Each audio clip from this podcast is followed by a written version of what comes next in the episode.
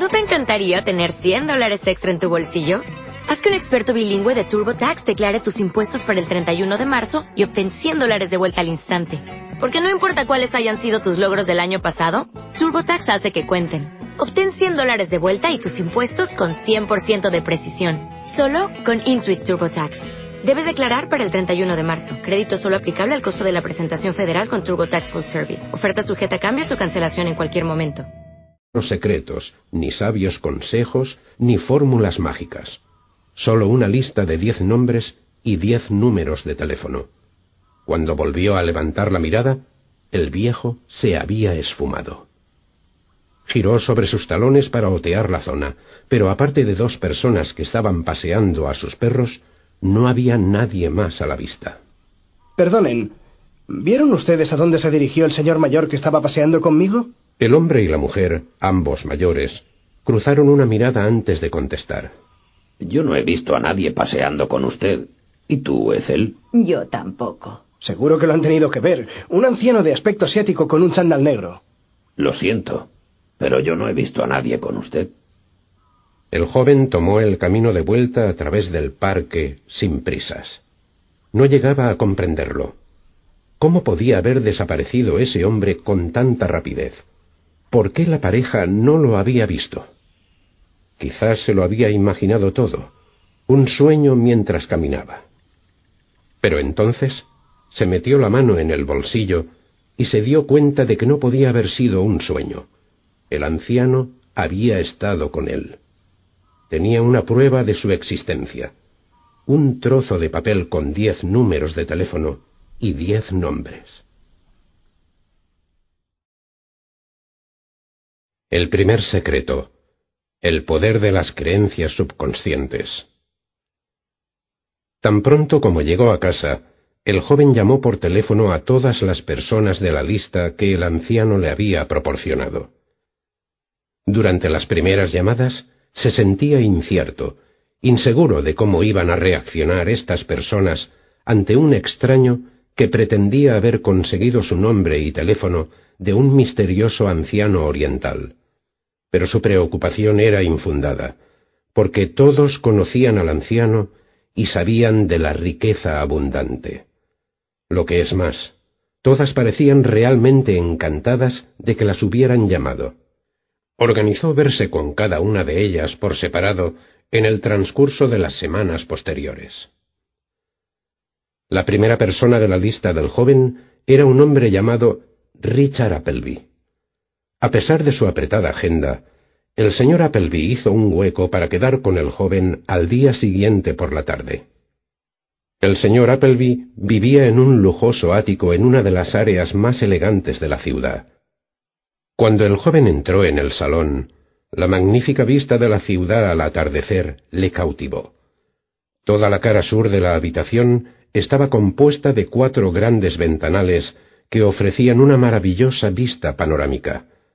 El sol poniente arropaba la ciudad en un manto de ámbar y las primeras luces de los bloques de oficinas, del tráfico y farolas hacían que toda la escena centelleara. Es una vista fabulosa. Nunca había contemplado la ciudad de un modo tan espectacular. Lo es sin duda. Fue la vista del apartamento lo que me cautivó.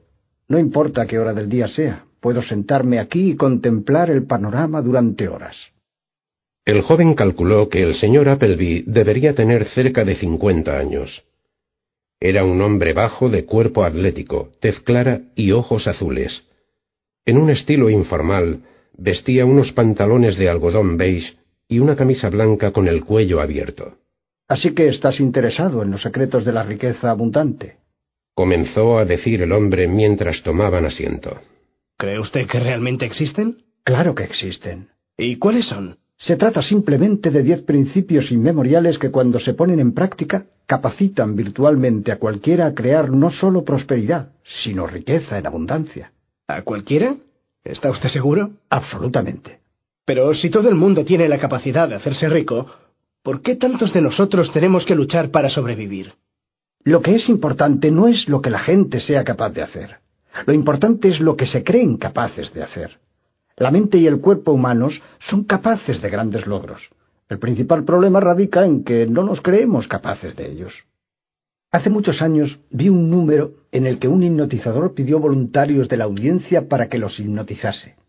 El hipnotizador le pidió a un hombre del público que se tumbara en una mesa y le dijo que su cuerpo era ahora tan rígido como un trozo de acero. Después colocó dos sillas a ambos extremos de la mesa para apoyar en ellas la cabeza y los pies del hombre y quitó la mesa.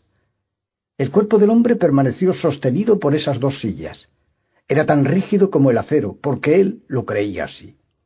Más tarde, en el mismo número, hipnotizó a otras personas, pero esta vez les dijo que no podrían levantar el bolígrafo que había sobre la mesa. El bolígrafo, les dijo, era más pesado que un camión de dos toneladas. No podrían levantarlo. Pruébenlo, sin embargo, añadió. Pero el bolígrafo es inamovible. Una persona tras otra intentaron levantarlo. Recuerdo en particular a un hombre que tenía un cuerpo enorme y musculoso, un culturista. Cuando intentó levantar el bolígrafo, su rostro adoptó una mueca, empezó a sudar y los músculos de los brazos se contrajeron tanto que las venas se hincharon. Pero no pudo levantar el bolígrafo. Y la razón de que no pudiera hacerlo no radicaba en su incapacidad, incluso un bebé hubiera podido, sino en que se creía incapaz de ello. De hecho, estaba convencido de que no podía. ¿Ves? En la vida lo importante no es necesariamente lo que uno es capaz de lograr, sino lo que se cree capaz de lograr.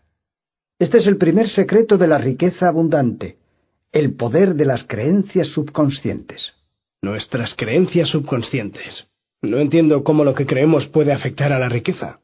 Pues si un hombre atlético y perfectamente sano no puede levantar un bolígrafo simplemente porque cree que es imposible, ¿Qué posibilidades crees que tiene una persona de hacerse rica si cree que eso es virtualmente imposible?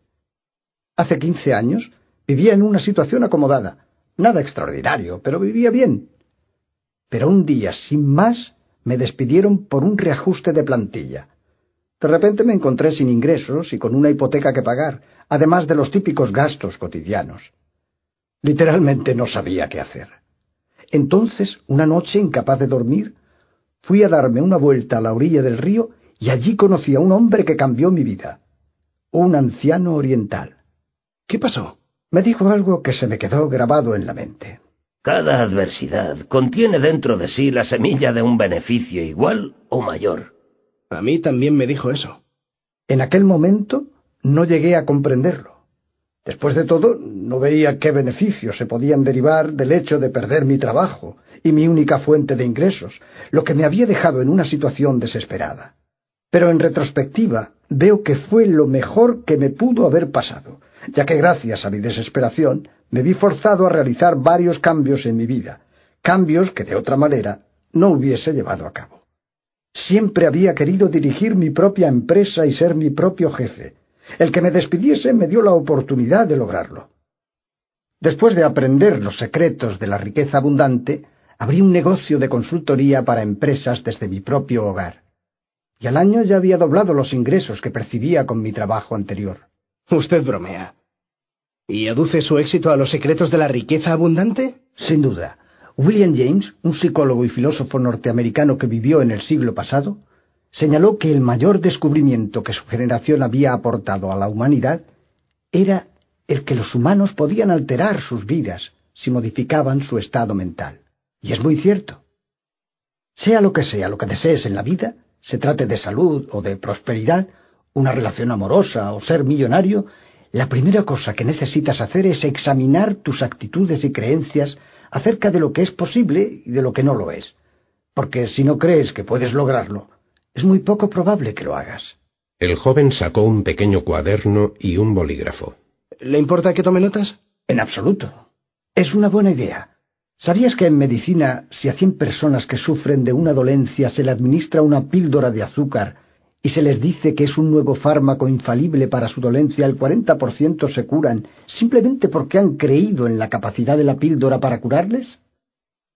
De la misma manera, tan pronto como se le dice a un paciente que su enfermedad es incurable, su condición comienza a deteriorarse porque la cree incurable.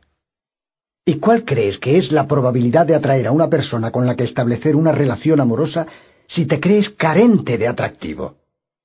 Probablemente te sentirías incómodo cuando estuvieses con otras personas y durante las fiestas te sentarías en una esquina de la habitación intentando pasar lo más desapercibido posible.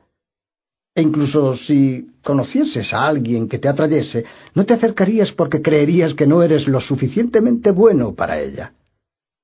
Como ves, en todos los aspectos de la vida lo que más importa son nuestras creencias inconscientes.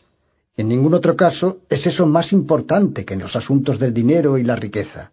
De hecho, la cantidad de dinero que ganes es normalmente un reflejo de lo que crees que vales. Espera un momento. No. ¿Estás satisfecho con el salario que tienes? No, realmente no lo estoy.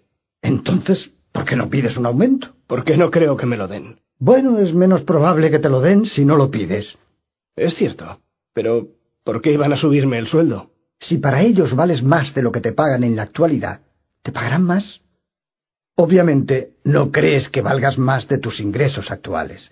La semana pasada entrevisté a un hombre al que hubiera estado dispuesto a pagar un salario inicial de cuatrocientas mil pesetas mensuales. Tenía la experiencia y los conocimientos precisos para el puesto, pero cuando le pregunté qué sueldo deseaba, dijo doscientas mil pesetas. El joven continuó tomando notas de lo que el señor Appleby estaba diciendo. Tus circunstancias son un reflejo de tus creencias. El segundo